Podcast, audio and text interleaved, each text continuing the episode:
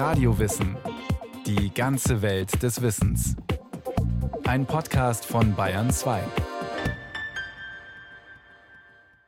Der Schweizer Johann Heinrich Pestalozzi war vieles in seinem Leben. Bauer, Leiter einer Besserungsanstalt für arme Kinder, Schriftsteller. In Erinnerung geblieben ist er als Vater der modernen Pädagogik. Über sich selbst schrieb er, er war kein Werk der Welt, er passte in keine Ecke derselben. Im freien Hörsaal der ganzen Natur wirst du deinen Sohn an deiner Hand führen. In Berg und Tal wirst du ihn lehren. In diesen Stunden der Freiheit sei die Natur mehr Lehrer als du. Johann Heinrich Pestalozzi, 28 Jahre alt, notiert in sein Tagebuch, wie die Erziehung für seinen Sohn, er nennt ihn Jacqueline, aussehen soll. Mit ihm, dem Vater, als Lehrer und vor allem mit Mutter Natur als die beste Lehrerin. Wenn der Vogel reizend schwirrt und ein neuer Wurm am Blatte kreucht, so unterbreche jetzt deine Sprachübung. Der Vogel lehrt und der Wurm, du selbst aber schweige. Pestalozzi will seinen Sohn zur Freiheit erziehen, aber auch zur Sittsamkeit. Er soll in die Natur gehen, er soll draußen spielen und lernen. Und er soll auch buchstabieren lernen, also er soll lesen lernen. Nur Jacqueline ist gerade mal dreieinhalb Jahre alt. Kein Wunder, dass er bei den Sprachübungen ein wenig bockt. 1774, Jänner der 30. Ich ließ ihm keine Wahl außer dieser Arbeit oder meinem Unwillen und der Strafe des Einsperrens. Erst nach dem dritten Arrest war er geduldig. Er hat versucht, den Sohn selbst zu unterrichten, aber die praktische Tätigkeit, auch die praktische Tätigkeit als Erzieher, war sicher nicht seine Stärke. Sagt Gerhard Kuhlemann. Er ist emeritierter Professor für Erziehungswissenschaften und er ist profunder Pestalozzi-Kenner. Wie also kommt Pestalozzi zu diesem Erziehungsstil? Er schreibt auch, er wolle das Kind fernab von den schlechten Einflüssen der Stadt praktisch auch großziehen und er soll naturverbunden auf dem Land leben. Pestalozzi hat ein großes Vorbild und von dem hat Jacqueline auch seinen Namen. Denn eigentlich heißt der Sohn ja Jean-Jacques, eindeutig nach Rousseau benannt. Nach Jean-Jacques Rousseau, dem großen Philosophen der Aufklärung.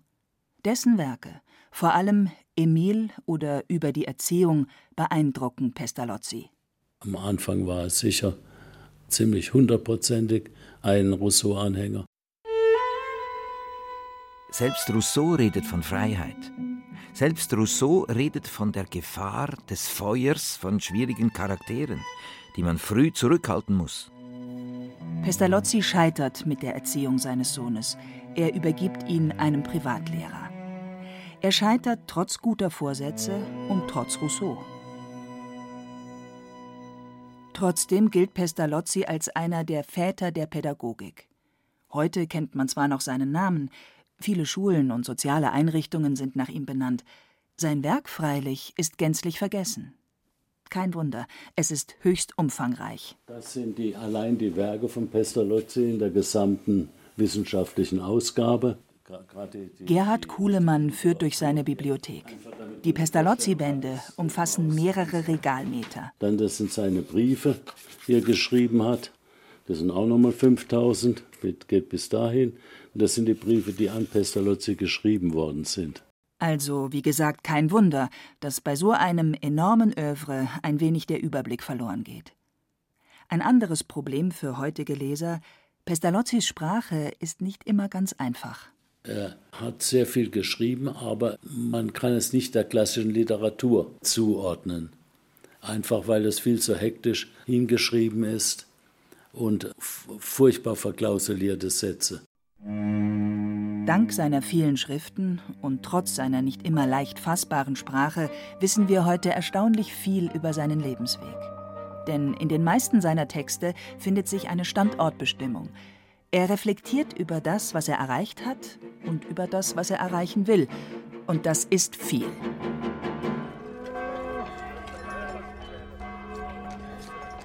Johann Heinrich Pestalozzi wird am 12. Januar 1746 in Zürich geboren.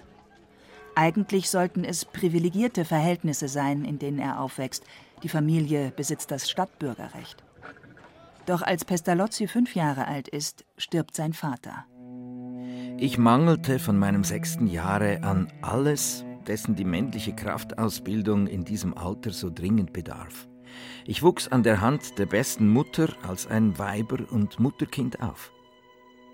Auch wenn ihm der Vater fehlt, glaubt Pestalozzi, dass die Mutter, so wird er es Jahre später aufschreiben, den größten Stellenwert für die Erziehung der Heranwachsenden habe. Die Mutter kann halt keiner ersetzen. Natürlich hat er sehr stark darauf Wert gelegt, dass die Mutter sehr viele Sachen machen kann. Und wenn er von Elementarbildung redet, dann meint er, dass man die Bildung so elementarisieren soll, sollte, dass auch die Mütter ihre Kinder selbst erziehen können. Auch wenn Pestalozzi unter der eigenen Mutter etwas leidet, denn sie ist ihm zu überfürsorglich. Kannst du denn auch gar nicht stillsitzen? Kannst du denn auch gar nicht die Hände stillhalten? Das war das Wort, das ich bald alle Augenblicke hören musste. Es war meiner Natur zuwider. Ich konnte nicht stille sitzen. Ich konnte die Hände nicht stille halten. Und wahrlich, je mehr ich es sollte, desto weniger konnte ich es. Pestalozzi besucht die Regelschulen. Dann beginnt er ein Studium der Theologie und später Jura. In dieser Zeit stößt er zu einem aufgeklärten Kreis um Johann Jakob Bodmer. Der Schweizer Philologe schart begabte Studenten um sich. Sie nennen sich die Patrioten. Sie diskutieren über die alten Griechen, aber sie kritisieren auch die Züricher Stadtgesellschaft. Für Pestalozzi leben die oberen 10.000 von den fast rechtlosen Bauern im Umland. Und dagegen schreibt er an. Nicht gerade zur Freude des Stadtadels. Ein junger Mensch, der in seinem Vaterland eine so kleine Figur macht wie ich, darf nicht tadeln nicht verbessern wollen. Denn das ist außer seiner Sphäre. Das sagt man mir fast alle Tage. Aber wünschen darf ich doch. Ich will also wünschen und meine Wünsche den Leuten gedruckt zu lesen geben. Er hat auch durch sein politisches Engagement in seiner Jugendzeit sich die Chance verbaut, im Züricher Staat etwas zu werden, sagt Gerhard Kuhlemann.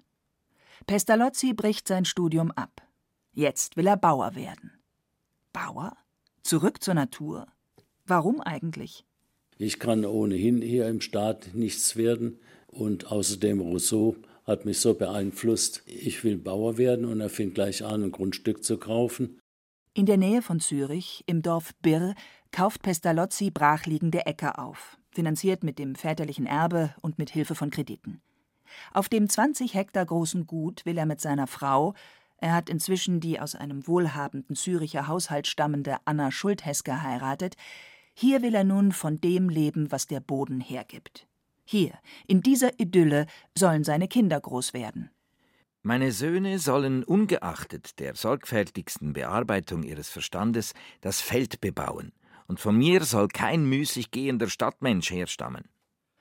Nun gut, es blieb bei nur einem Sohn, bei einem Kind, bei dem schwer erziehbaren Jacqueline. Sein neues Heim nennt Pestalozzi den Neuhof. Der Neuhof wird ihn mit Unterbrechungen bis zu seinem Tod begleiten. Zunächst versucht er mit Ackerbau über die Runden zu kommen, dann mit Viehzucht. Doch ein Praktiker scheint Pestalozzi nicht gewesen zu sein. Nach fünf Jahren steht er vor dem finanziellen Ruin. Er hat dann angefangen, Kinder aufzunehmen in einem Art Waisenhaus, also Kinder, die von den Eltern entweder verstoßen wurden. Es war durchaus in der Zeit nicht unüblich, dass man, wenn man viele Kinder hat, wenn man sie nicht ernähren kann, hat man sie eventuell verstoßen. Ich sah in einer armen Gegend das Elend der bei den Bauern von den Gemeinden verdungenen Kinder. Ich sah, wie erdrückende Härte des Eigennutzes diese Kinder fast alle durchgehend an Leib und Seele, fast möchte ich sagen, zugrunde richtet. Aus Mitleid, aber wohl auch um zu beweisen, dass man mit guter Erziehung à la Rousseau aus verwahrlosten Kindern doch anständige Menschen formen kann, macht Pestalozzi aus seinem Neuhof eine pädagogische Anstalt. Und schon bald leben in seinem Haus an die 20 Zöglinge. Und hat dann versucht, sie zu ernähren, auch durch eine vorindustrielle Produktion. Also so, so mit Färben von Stoffen und so weiter. Aber das ging auch alles schief. Unser Unglück war entschieden. Ich war jetzt arm. Man ahnte bei allen schon gemachten Erfahrungen meine diesfälligen Fehler, dennoch den Grad meiner Kraftlosigkeit in allem praktischen Tun noch nicht so groß, als er wirklich war. Auch für die Arbeit als Kindererzieher scheint Pestalozzi erstmal nicht geschaffen zu sein. Auf Anraten eines Freundes tut er nun das, was er eh immer macht. Er schreibt. Er wird Schriftsteller. Und das gar nicht mal unerfolgreich. Er hat einen Bestseller auf den Markt gebracht, Lienhard und Gertrud, 1871. Nur reich wird er damit auch nicht. Dieser Roman war ein Bestseller in seiner Zeit. Bestseller in seiner Zeit hieß natürlich, es gab kein Copyright, jeder konnte das abdrucken, es gab keinerlei Rechte. Man kam nicht zu Geld durch einen Bestseller in dieser Zeit. Im Zentrum von Lienhard und Gertrud steht die Fragestellung, wie kann man eine verdorbene Gesellschaft in eine sittsamere umerziehen, eingebettet in eine unterhaltsame Dorfgeschichte. Vier Teile des Romans veröffentlicht Pestalozzi in den nächsten Jahren. Aber er schreibt auch über philosophische Themen, mischt sich in den Umbruchsjahren der Französischen Revolution in die Politik ein, denkt weiter über die Erziehung der Kinder nach. Und er bleibt sich treu. Und der Kampf gegen Ungerechtigkeit, das hat sein Leben lang angehalten. Trotzdem sind die Jahre als Schriftsteller Pestalozzis schwerste Zeit. Er glaubt, seine Mitte verloren zu haben. Wie ein Mensch, der tagelang im Moder und Kot bis an den Hals versunken, seinen Tod nahe sieht und die Vollendung seiner dringendsten Reise vereitelt sieht. Also lebte ich Jahre, viele Jahre in der Verzweiflung und im Rasen meines unbeschreiblichen Elends. Ich hätte der ganzen Welt, die um mich her stand und mich also so sah, nur ins Gesicht speien mögen. 1798 besetzt Napoleon die Schweiz und ruft die Helvetische Republik aus. Nun sieht Pestalozzi die Chance, sich wieder als Praktiker zu betätigen. Er bietet der neuen republikanischen Regierung seine Dienste an. Für eine Verbesserung der Erziehung und der Schulen für das einfache Volk. Pestalozzi sieht dringenden Handlungsbedarf. Denn so wie man bisher mit Schülern umgegangen ist, so kann es nicht mehr weitergehen. Man wirft sie wie Schafe in ganze Haufen zusammengedrängt in eine stinkende Stube, kettet sie Stunden, Tage, Wochen, Monate und Jahre unerbittlich an das Anschauen elender, reizloser und einförmiger Buchstaben. Fünf Jahre, so Pestalozzi, wachsen die Kinder in Freiheit, im Kontakt mit der Natur auf. Und dann? Dann werden die Kinder eingeschult. Pestalozzi bringt es auf den Punkt. Unsere unpsychologischen Schulen sind wesentlich nichts anderes als künstliche Erstickungsmaschinen von allen Folgen der Kraft und Erfahrung, die die Natur selber bei den Kindern zum Leben bringt. Eigentlich hätte die neue Obrigkeit Pestalozzis Dienste gerne in einer noch zu schaffenden Lehrerausbildung gesehen. Doch der will in die Praxis. Wieder einmal. Er will Kinder erziehen, nicht Lehrer ausbilden. Und er wird erhört. Anfang 1799, zwei Tage nach seinem 53. Geburtstag, tritt Pestalozzi im kleinen Dorf Stans als Leiter eines Waisenhauses an. Das musste aber auch schiefgehen, denn in dem ganz katholischen Stans, ein Reformierter aus Zürich, der zwar immer Schweizerdeutsch redete, aber doch hochgebildet war, das passte natürlich auch nicht in das Umfeld von Stans. Freund, ich erwache abermals aus meinem Traum, sehe abermals mein Werk zernichtet und meine schwindende Kraft unnütz verschwendet. Nur ein halbes Jahr bleibt Pestalozzi in Stanz. Dann ist er mit seinen Kräften am Ende. Über diese kurze Zeit berichtet er in einem langen Brief. Wie der Freund heißt, an den der Brief adressiert war, weiß man heute nicht mehr. Aber in dem Brief schildert Pestalozzi seinen Umgang mit den Kindern. Ich war von Morgen bis Abend so viel als allein in ihrer Mitte. Alles, was ihnen an Leib und Seele Gutes geschah, ging aus meiner Hand. Jede Hilfe, jede Handbietung in der Not, jede Lehre, die sie erhielten, ging unmittelbar von mir aus. Meine Hand lag in ihrer Hand, mein Aug ruhte auf ihrem Aug. Der sogenannte Stanza-Brief gilt als eines der wichtigsten Dokumente Pestalozzis. Hier beschreibt er nicht nur den Alltag im Waisenhaus, wo er als allumsorgender Vater seine Zöglinge betreut. Hier formuliert er seine wichtigsten Grundsätze für die Erziehung. Gerhard Kuhlemann. Er ist durchweg überzeugt, dass jedes Kind Anlagen hat und Kräfte hat, die man nur entfalten muss. Und das ist eine ganz zentrale pädagogische Einstellung.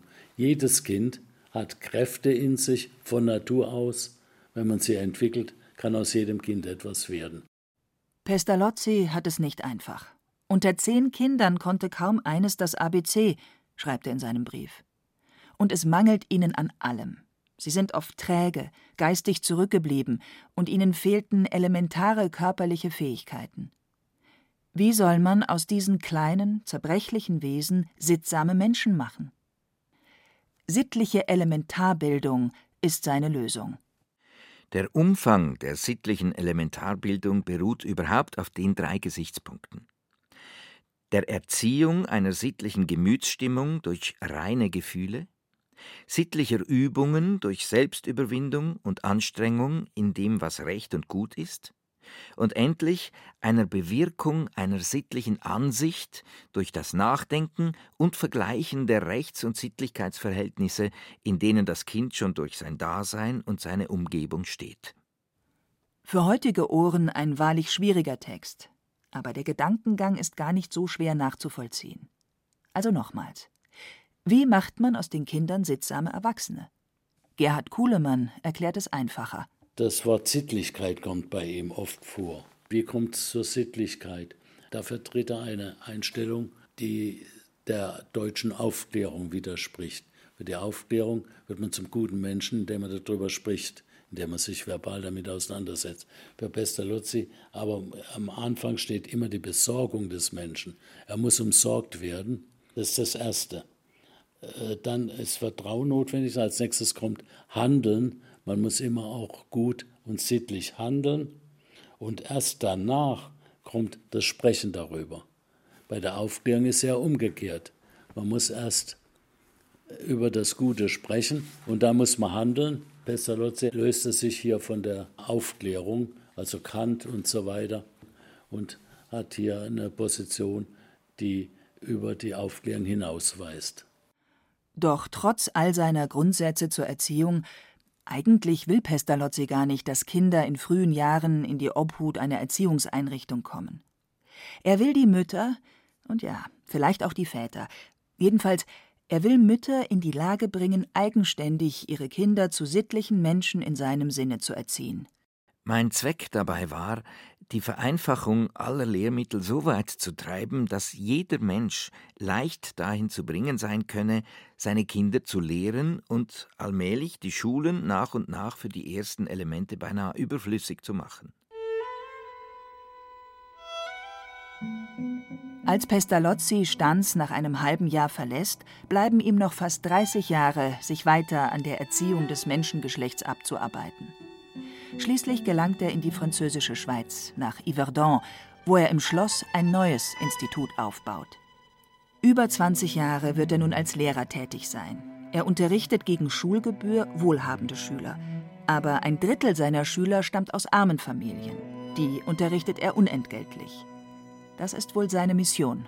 Sein Kampf immer für die Armen und für die Benachteiligten. Und denen muss man Möglichkeiten geben und Angebote machen. Man kann die nicht sich selbst überlassen. Das ist ihm ganz wichtig in jeder Beziehung. Das ging schon auf dem Neuhof los, zieht sich bis hin zu Yverdon. Auch Yverdon, wie sollte es anders sein, wird zum Fiasko. Pestalozzi, mittlerweile berühmt für seine Fähigkeiten in der Pädagogik, wird in Grabenkämpfe mit den Lehrern seines Instituts verwickelt. Sie streiten öffentlich. In einer Pfingstpredigt greift der Religionslehrer Pestalozzi an und kündigt in seinem Sermon die Stelle. Einige Jahre später kehrt Pestalozzi zurück an den Ort des Ursprungs, nach Birr, zum Neuhof. Das Bild der Erziehung, das innere heilige Wesen einer besseren Erziehung, steht im Bild eines Baums, der an den Wasserbächen gepflanzt ist, vor meinen Augen. Siehe, was ist er? Woraus entspringt er? Woher kommt er mit seinen Wurzeln, mit seinem Stamm, mit seinen Ästen, mit seinen Zweigen, mit seinen Früchten? Siehe, du legst einen kleinen Kern in die Erde. In ihm ist des Baumes Geist. In ihm ist des Baumes Wesen. Er ist des Baumes Stamm. Zurück im Neuhof reflektiert Pestalozzi wieder einmal über sein Leben, seine Erfolge, seine Niederlagen. Er schreibt eine Art Autobiografie. Schwanengesang nennt er sie. Sein Resümee? Prüfet alles. Also dann, prüfen wir. Ist er ein Vater der Pädagogik? Gerhard Kuhlemann. Er gilt natürlich als ein Klassiker der Pädagogik. Vor allem deswegen, er hat sicher dafür gekämpft und dafür auch äh, ein Stück Erfolg gehabt, dass so etwas wie eine allgemeine Schulpflicht eingeführt wird. Dass es also selbstverständlich wird, dass Kinder in Schulen gehen, die möglichst nichts kosten. Also so wie wir es heute praktisch kennen. Er ist sicher nicht der Einzige, der das gemacht hat, aber er steht sicher in der Linie derer, die dafür gekämpft haben. Zwei Jahre lebt Johann Heinrich Pestalozzi noch auf dem Neuhof. Sein so schwer erziehbarer Sohn Jacqueline war bereits mit 31 Jahren verstorben. Der, bei dem er in der Erziehung so kläglich versagt hatte. Aber wie gesagt, ein Praktiker war Pestalozzi wohl nie gewesen. Ein ehemaliger Lehrer aus Yverdon schreibt: Er erschien mir wie ein groß gewordenes Kind, mit aller Herrlichkeit der kindlichen Natur, aber auch mit den Schwächen und den Unvollkommenheiten derselben. Er besaß trotz seiner großen, die ganze Menschheit umfassenden Ideale nicht Fähigkeit und Geschick, auch nur die kleinste Dorfschule zu regieren.